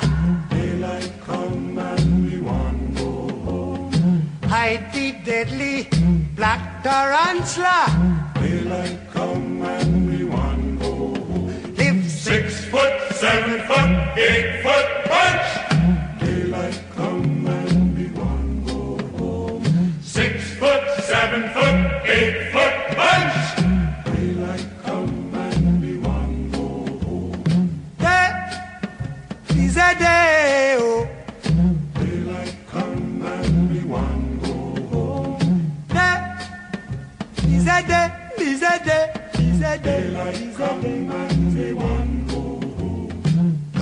Come, Mr. Tallyman, tally me banana. Daylight come and we want go home.